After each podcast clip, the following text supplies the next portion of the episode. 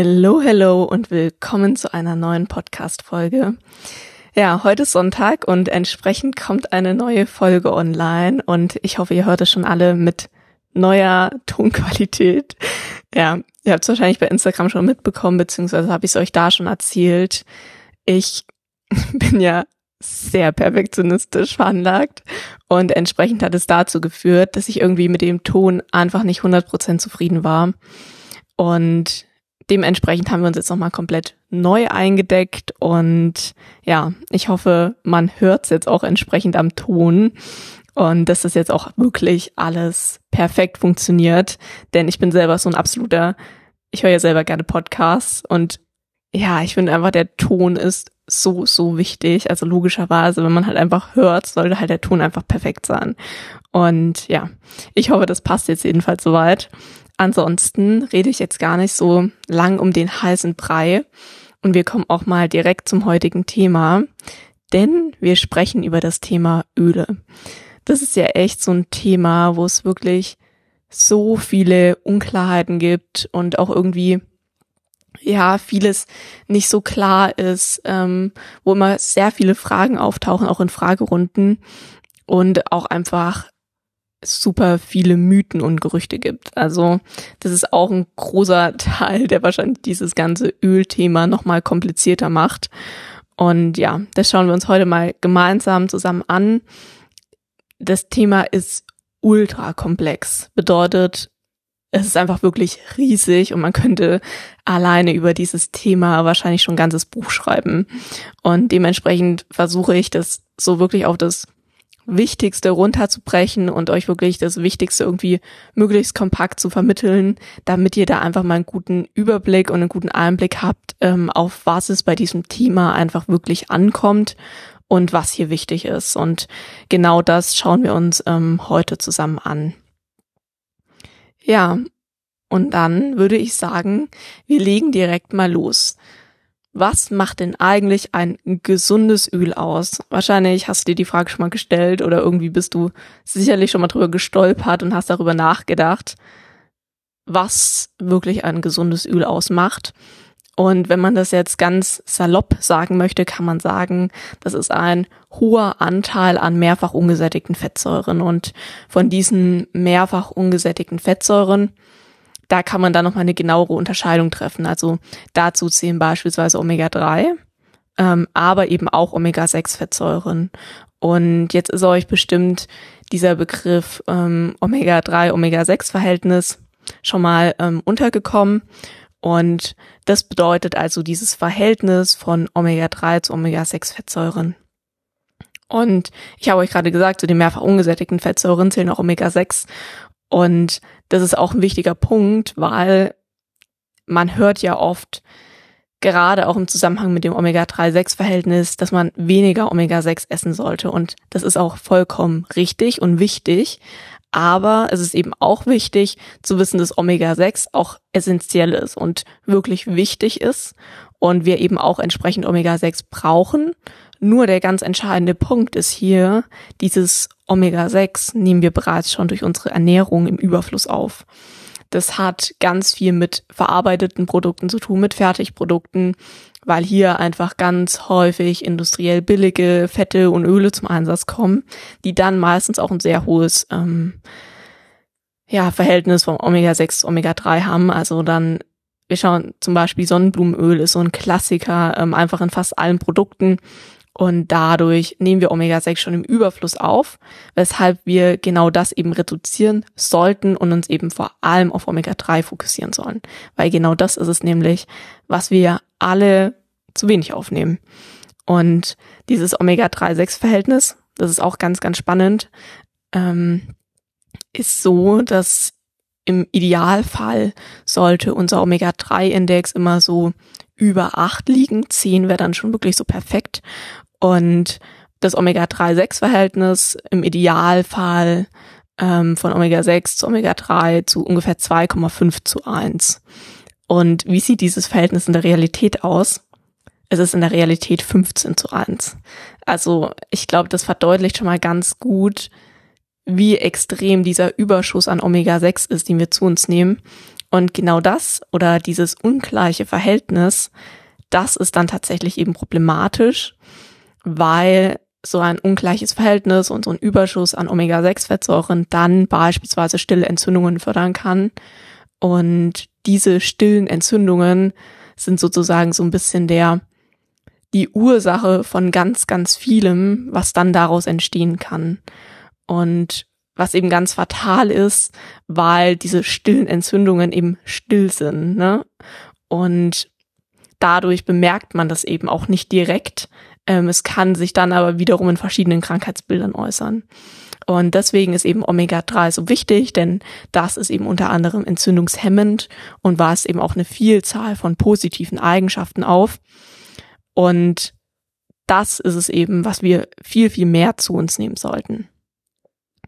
Genau, also das mal so zum Einstieg in dieses Thema Omega-3, Omega-6, ähm, ungesättigte Fettsäuren und vor allem dieses Mehressen von Omega-3, an was es uns eben wirklich allen in der Regel mangelt, ähm, was einfach mit der heutigen Ernährungsform zu tun hat.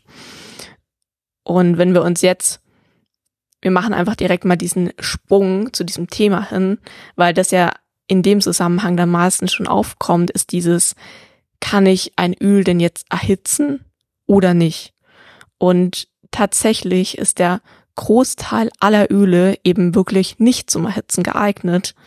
Und genau das ähm, ist ein ganz, ganz wichtiger Punkt. Weil, warum ist dieser wichtige Umgang mit Ölen so super wichtig? weil jedes Öl hat einen unterschiedlichen Rauchpunkt. Das heißt, ihr könnt euch das so vorstellen, jedes Öl hat eine unterschiedliche Temperatur, bis zu die, der es eben erhitzt werden darf. Und wird ein Öl dann über den eigenen Rauchpunkt erhitzt, dann passiert Folgendes, es bildet sich Acrolein. Und Acrolein ist krebserregend. Und deshalb ist es ganz wichtig, beim Umgang mit Ölen diesen Rauchpunkt des jeweiligen Öls zu kennen, um dann eben entscheiden zu können, ja, ist dieses Öl denn jetzt zum Erhitzen geeignet oder nicht. Und das sind in der Realität eben tatsächlich nur sehr, sehr wenige Öle. Beziehungsweise, wenn man es wenn man so formulieren will, kann man auch sagen, es sind mehr Öle, es sind schon recht viele Öle trotzdem zum Erhitzen geeignet.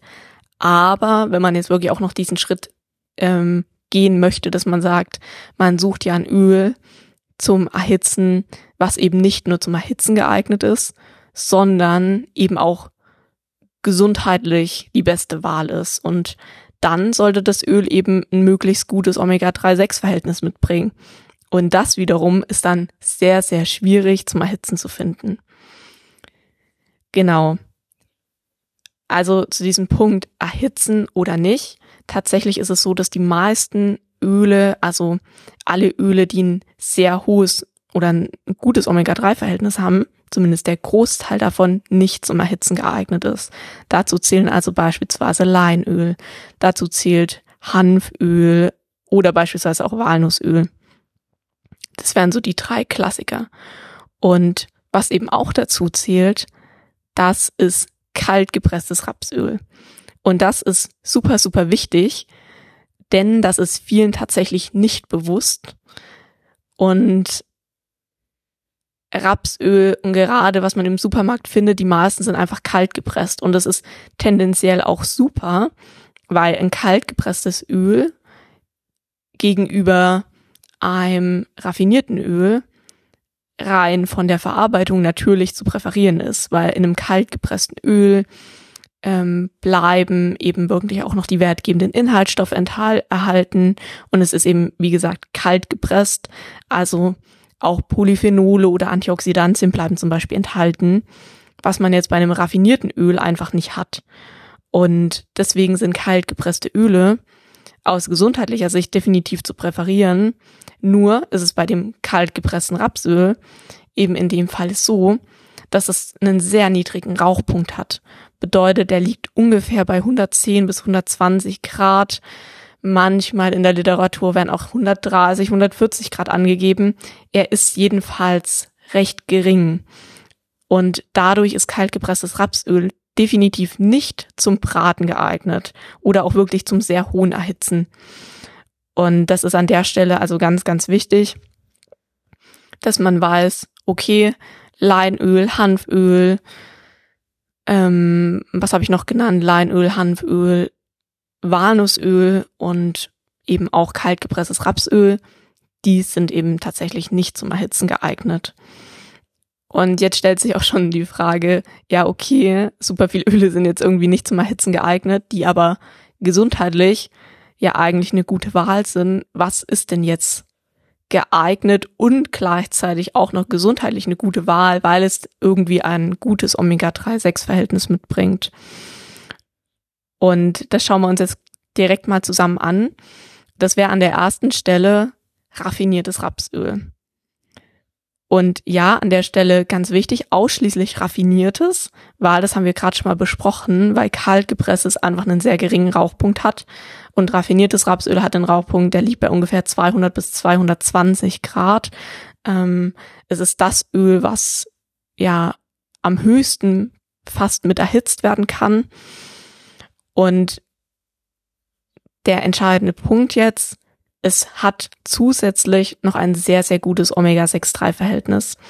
Also es hat ein Verhältnis von 2 zu 1, was einfach super ist. Und deswegen ist es eben auch das Öl, was das beste Omega-6-3-Verhältnis hat und gleichzeitig zum Erhitzen geeignet ist. Aber, und das habt ihr auch schon gehört, eben nur in der raffinierten Form. Und deswegen stelle ich euch jetzt noch ein einen zweiten, ähm, ein zweites Öl vor, denn ihr werdet dann schon merken, das ist so ein bisschen tricky und die beiden bieten unterschiedliche Vorteile. Da gehe ich dann gleich nochmal ein bisschen genauer drauf ein. Denn das zweite ist Olivenöl. Und ja, auch Olivenöl hat einen hohen Rauchpunkt. Wenn es extra nativ ist, liegt der Rauchpunkt bei ungefähr 180 Grad bei nativen meines Wissens nach nur bei 160. Deswegen ist es wirklich wichtig, extra natives zu wählen. Und dann ist es auch wirklich super zum Erhitzen geeignet. Und ich weiß, hier gibt es noch immer super viele Fehlinformationen. Lasst euch da wirklich nicht in die Irre führen. Es ist zum Erhitzen geeignet. Wichtig, es sollte eben extra nativ sein und von hochwertiger Qualität. Und definitiv in Bio-Qualität. Und warum das so wichtig ist, das erzähle ich euch jetzt nochmal. Ich habe es vorhin schon mal ein bisschen angeschnitten, denn da geht es um dieses kalt gepresst versus raffiniert. Und in einem Olivenöl, das ist jetzt kalt gepresst, das ist super, weil es gesundheitlich dadurch noch eine Anzahl an Antioxidantien hat, ähm, eine hohe Anzahl an Polyphenolen, sekundären Pflanzenstoffen und dadurch einfach noch gesundheitsförderliche Eigenschaften mit sich bringt. Aber es ist eben auch kalt gepresst, bedeutet, es wurde nicht stark erhitzt. Und durch die Herstellung wurden dadurch eben auch potenzielle Schadstoffe nicht entfernt. Also ja, es hat wertgebende Inhaltsstoffe, aber es hat eben potenzielle Schadstoffe auch noch enthalten. Und deswegen ist es da so, so wichtig, dass man auf eine wirklich hochwertige Qualität achtet, die man leider im Supermarkt wirklich sehr, sehr häufig nicht findet. Genau, das zu dem Punkt Olivenöl. Was auch noch ein wichtiger Zusatz sein könnte, weil ihr euch jetzt vielleicht auch gefragt habt, weil ich vorhin ja schon so ein bisschen auf diesen Unterschied mit dem kaltgepressten und raffinierten Rapsöl eingegangen bin, woran man denn jetzt erkennt, ob jetzt so ein Rapsöl kalt gepresst oder raffiniert ist. Das ist nämlich wirklich ein bisschen schwierig. Das werdet ihr spätestens merken, wenn ihr mal im Laden steht und mal nach Rapsöl Ausschau haltet. Denn der Großteil ist tatsächlich kalt gepresst. Und ein raffiniertes zu finden, was man dann eben auch erhitzen könnte oder zum Braten verwenden könnte, ist demzufolge ein bisschen schwieriger. Und man erkennt es meistens nur daran, dass der Schriftzug kalt gepresst nicht zu finden ist. Also entweder findet ihr den meistens auf der Vorderseite oder hinten in der Zutatenliste. Und wenn ihr diesen Zusatz nicht findet, dann handelt es sich in der Regel um raffiniertes Öl. Hat einfach damit zu tun, dass die Hersteller ihr Öl nicht so gerne als raffiniert betiteln, weil es ja bedeutet, dass die wertgebenden Inhaltsstoffe halt nicht mehr enthalten sind, weil es eben raffiniert wurde, dadurch recht hoch verarbeitet ist. Aber es enthält eben trotzdem noch das beste Omega-3-6-Verhältnis. Das ist eben der entscheidende Punkt, weshalb raffiniertes Rapsöl überhaupt da noch eine Rolle spielt oder raffiniertes Rapsöl eben auch sehr, sehr gut genutzt werden kann, weil trotz allem einfach, ja, das Omega-3-6-Verhältnis super ist und das Beste von den Ölen, die man eben erhitzen kann. Und ein drittes Öl, was zum Erhitzen geeignet wäre, das klammer ich jetzt mal so ein bisschen aus, das wäre auch zum Beispiel Kokosöl. Kokosöl hat einen Rauchpunkt von, ich glaube, bis zu 220 Grad und hat aber, das ist an der Stelle ganz wichtig, weder Omega-3 noch Omega-6-Fettsäuren, weil es nur gesättigte Fettsäuren besitzt. Und es ist gesundheitlich einfach nicht die beste Wahl. Ich habe dazu jetzt ganz aktuell einen Post gemacht. Wenn ihr den noch nicht gesehen habt, schaut euch den gern mal durch. Es war ja wirklich so ein, ja, schon ewig ein Wunschthema von euch. Deswegen wollte ich dazu unbedingt mal was machen. Und da findet ihr nochmal ganz viele Informationen, warum Kokosöl nicht die erste Wahl ist. Genau, deswegen nur mal kurz ausgeklammert, es wäre tendenziell auch geeignet zum Erhitzen und eignet sich auch manchmal ganz gut, wenn man jetzt irgendwie was Süßes macht und zum Beispiel in der Pfanne einen Pancake brät. Ähm, dann finde ich das manchmal auch ganz praktisch. Aber es wäre jetzt einfach nicht die gesundheitlich beste Wahl. Und wenn man jetzt dann ja doch in der Regel öfters mal zu einem Öl greift, dann macht es einfach Sinn, die Öle zu nutzen, die eben auch gesundheitlich sinnvoll sind. Und das wären eben zum Erhitzen geeignet und mit einem guten Omega-3-6-Verhältnis Rapsöl und Olivenöl. Rapsöl mit dem besten O3-6-Verhältnis, aber auch nur in raffinierter Form, dadurch ohne wertgebende Inhaltsstoffe und Olivenöl kalt gepresst, nicht mit dem allerbesten O3-6-Verhältnis, das liegt hier bei ähm, 7 Omega-6 zu einem Omega-3, also es ist nicht, nicht ganz optimal, aber auch noch vollkommen in Ordnung, aber dafür eben mit den Vorteilen der Kaltpressung, dadurch wertgebende Inhaltsstoffe, hohe Anzahl an Antioxidantien, mit dem Olivenöl sehr punkten kann, Polyphenole. Und deswegen wäre jetzt Olivenöl ist meine erste Wahl. Dicht gefolgt von Rapsöl und deswegen machen wir es auch gerne so, dass wir ab und an auch einfach mal wechseln, weil es natürlich, und das muss man an der Stelle auch einfach fairerweise dazu sagen, es ist auch einfach eine Kostenfrage, denn ein raffiniertes Rapsöl kostet im Supermarkt, glaube ich, vier Euro. Und ein, ja, ein hochwertiges Olivenöl kriegt man nicht unter 20 Euro. Und demzufolge ist es einfach auch ein bisschen so eine Kostenfrage mit, auf was man jetzt, was man nutzen möchte. Oder dann einfach, wie gesagt, auch diese Sache, dass man sagt, okay, man nutzt einfach beides und kombiniert das zum Beispiel, was auch eine Möglichkeit ist. Und ja, wir nutzen hauptsächlich extra natives Olivenöl, weil da auch ganz, ganz auf die Frage kommt, was wir genau für Öle nutzen. Ich habe euch das mal in der Story gezeigt. Das ist auch abgespeichert in einem Highlight. Das heißt, glaube ich, Öle. Könnt ihr mal nachschauen. Da habe ich euch die auch mal gezeigt. Ja, also wir nutzen hauptsächlich Olivenöl, ergänzen dann mit raffiniertem Rapsöl. Und das ist dann wirklich eine sehr, sehr gute Sache. Okay, jetzt haben wir so diesen Punkt erhitzen oder nicht. Und jetzt können wir noch zu dem Punkt kommen, der auch ganz, ganz wichtig ist. Und das ist, okay, ich stehe jetzt im Supermarkt oder ich stehe jetzt im Drogeriemarkt und ich will ein Öl kaufen. Auf was muss ich überhaupt beim Kauf achten? Und der erste Punkt, den man hier nennen kann, ist Rauchpunkt.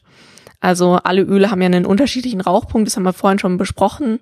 Und wenn ein Öl eben über den eigenen Rauchpunkt erhitzt wird, dann bildet sich Acrolein oder kann sich bilden, was dann eben potenziell krebserregend ist.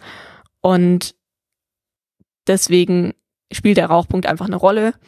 Und den muss man eben auch beim Kauf beachten. Das heißt, man muss im Hinterkopf wissen, ist dieses Öl jetzt zum Erhitzen geeignet oder nicht. Und genau das haben wir uns jetzt schon im Vorfeld angeschaut. Also da seid ihr schon mal optimal ausgerüstet. Und ein zweiter ganz wichtiger Punkt ist der Punkt Lichtschutz. Das ist tatsächlich einer der wichtigsten Punkte. Warum? Weil viele Öle in Supermärkten und Co. tatsächlich nicht die Lagerungsbedingungen erfüllen, die wichtig sind, damit die Öle ihre Haltbarkeit und damit auch Funktion beibehalten.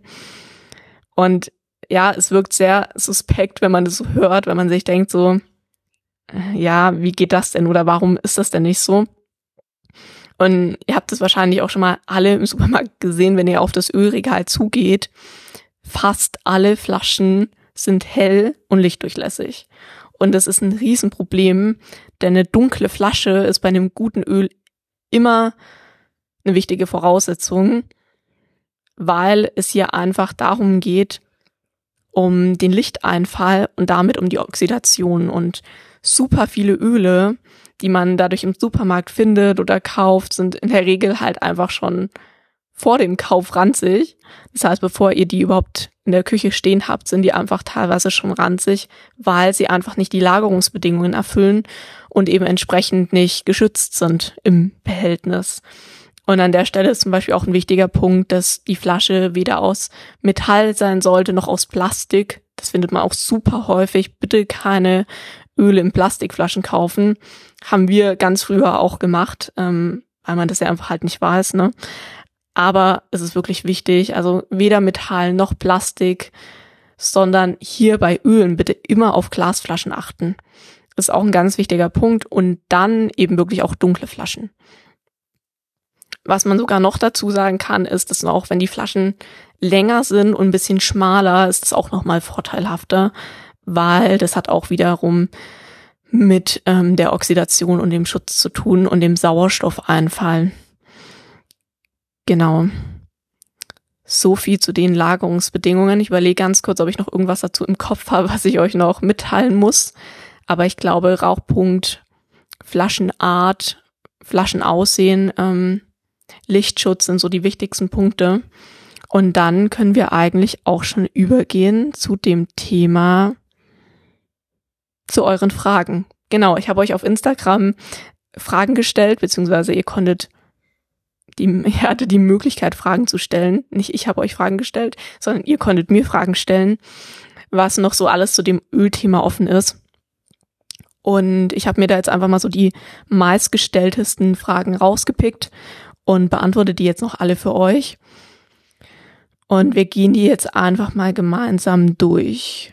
Ist es schädlich, zum Braten Olivenöl zu nutzen? Die Frage war wirklich oft dabei und auch, ich weiß, dass da immer ganz viel Sorge besteht, ähm, krebserregend und was auch immer, weil es da wirklich super viele Gerüchte gibt und kann hier nur nochmal sagen, ihr braucht hier wirklich keine Sorge haben, wenn ihr das richtige Olivenöl verwendet. Sprich, es muss eben extra nativ sein und es sollte eine hochwertige Qualität haben. Das ist aber jetzt, ja, haben wir vorhin schon besprochen, dieser Grundgedanke, um den es da geht, dass man einfach immer noch ganz oft ja, die Behauptung liest, dass Olivenöl nicht zum Braten geeignet ist, das ist wirklich einfach Quatsch. Das ist einfach ein Mythos, der sich irgendwie immer noch hält, weil er von einigen Leuten halt immer noch verbreitet wird. Und das ärgert mich auch immer sehr, wenn ich das lese und dann ja, den Leuten dann irgendwie Angst gemacht wird, wenn man dann denkt, oh je, man darf doch jetzt gar kein Olivenöl verwenden. An der Stelle denkt nur mal an Italien, wo wirklich extra natives Olivenöl an alles gegeben wird. Es ist nicht krebserregend, also ihr braucht euch da keine Gedanken machen. Welches Öl ist am besten für Ofengerichte? Ja, das kommt natürlich so ein bisschen auf die Temperatur in deinem Ofen an. Ich gehe jetzt einfach mal davon aus, wenn du jetzt Ofengericht meinst, dann meinst du wahrscheinlich auch wirklich eine entsprechend höhere Temperatur. Und gut, im Ofen kannst du ja wirklich auch konkret deine Temperatur wählen. Das heißt, du bist hier ein bisschen frei und kannst dir dann halt überlegen, wenn du jetzt bis 175 Grad den Ofen erhitzt, dann kannst du gut und gerne ein extra natives Olivenöl nutzen. Würde sich in dem Fall super anbieten, weil es einfach auch gut zum Erhitzen geeignet ist. Und ansonsten, wenn du eben noch darüber erhitzen möchtest, dann solltest du eben entsprechend zum Beispiel ein raffiniertes Rapsöl nutzen. Schwarzkümmelöl. Ist es wirklich so gut und sollte man es jeden Tag nehmen? Zum Thema Schwarzkümmelöl waren wirklich auch sehr, sehr viele Fragen dabei. Und da merke ich auch ganz oft, dass es auch so ein Thema ist, was euch so ein bisschen beschäftigt. Das Thema ist tatsächlich etwas tricky. Also es ist eine schwierige Frage, weil es gibt einfach noch super wenig Studien darüber. Es ist schon so, dass an dieser antibakteriellen Wirkung, das ist ja so das, was da so ein bisschen immer diskutiert wird, wahrscheinlich schon was dran ist. Und es ist aber auch so, dass zum Beispiel ein Schwarzkümmelöl, was an der Stelle zum Beispiel jetzt auch relevant ist, weil wir gerade darüber gesprochen haben, jetzt zum Beispiel nicht zum Braten oder Kochen geeignet wäre, weil es sehr bitter im Geschmack ist. Also das wäre eher so ein ja, Öl, was man halt so einnehmen würde zusätzlich.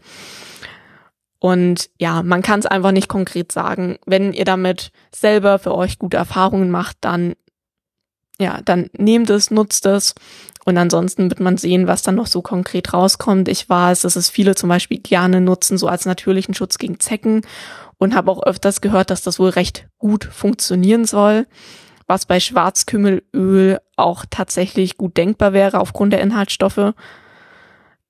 Aber man muss es einfach ausprobieren und ja, es ist jetzt sicherlich kein Heilmittel, wie es teilweise angepriesen wird, gegen wirklich alle Erkrankungen, das nicht aber eventuell hat schon ein paar positive Eigenschaften, von denen man profitieren kann. Was aber auch sehr wichtig ist an der Stelle, es hat kein Omega-3. Also es besitzt wirklich einen super hohen Anteil an Omega-6-Fettsäuren. Also aus der Hinsicht ähm, bringt es jetzt keinen Benefit mit sich. Welches Öl für Salate?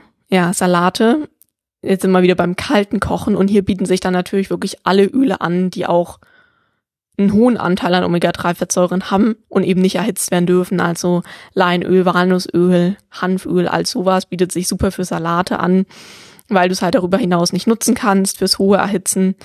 Aber ähm, im kaltgepressten Zustand und für kaltes Speisen würde ich das dann immer präferieren. Olivenöl wäre zum Beispiel auch eine Variante, obwohl ich dann bei den Salaten sagen würde, Leinöl, Walnussöl, die, haben nochmal ein besseres Omega-3-Verhältnis. Das heißt, da würde ich die dann präferieren, weil es geht ja nicht ums Erhitzen. Ja, welches Öl eignet sich zum Braten? Ja, das haben wir jetzt sehr, sehr ausführlich besprochen. Also ich glaube, das ist vermutlich jetzt klar. Das haben wir jetzt ausführlich geklärt.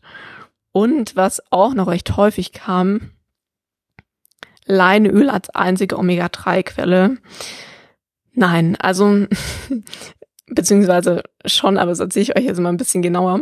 Mm, bei Leinöl ist es ja so, dass es nur die nicht aktive Vorstufe, also ALA, enthält, was eben nur zu einem sehr geringen Anteil in die beiden aktiven Omega-3-Fettsäuren umgewandelt werden kann.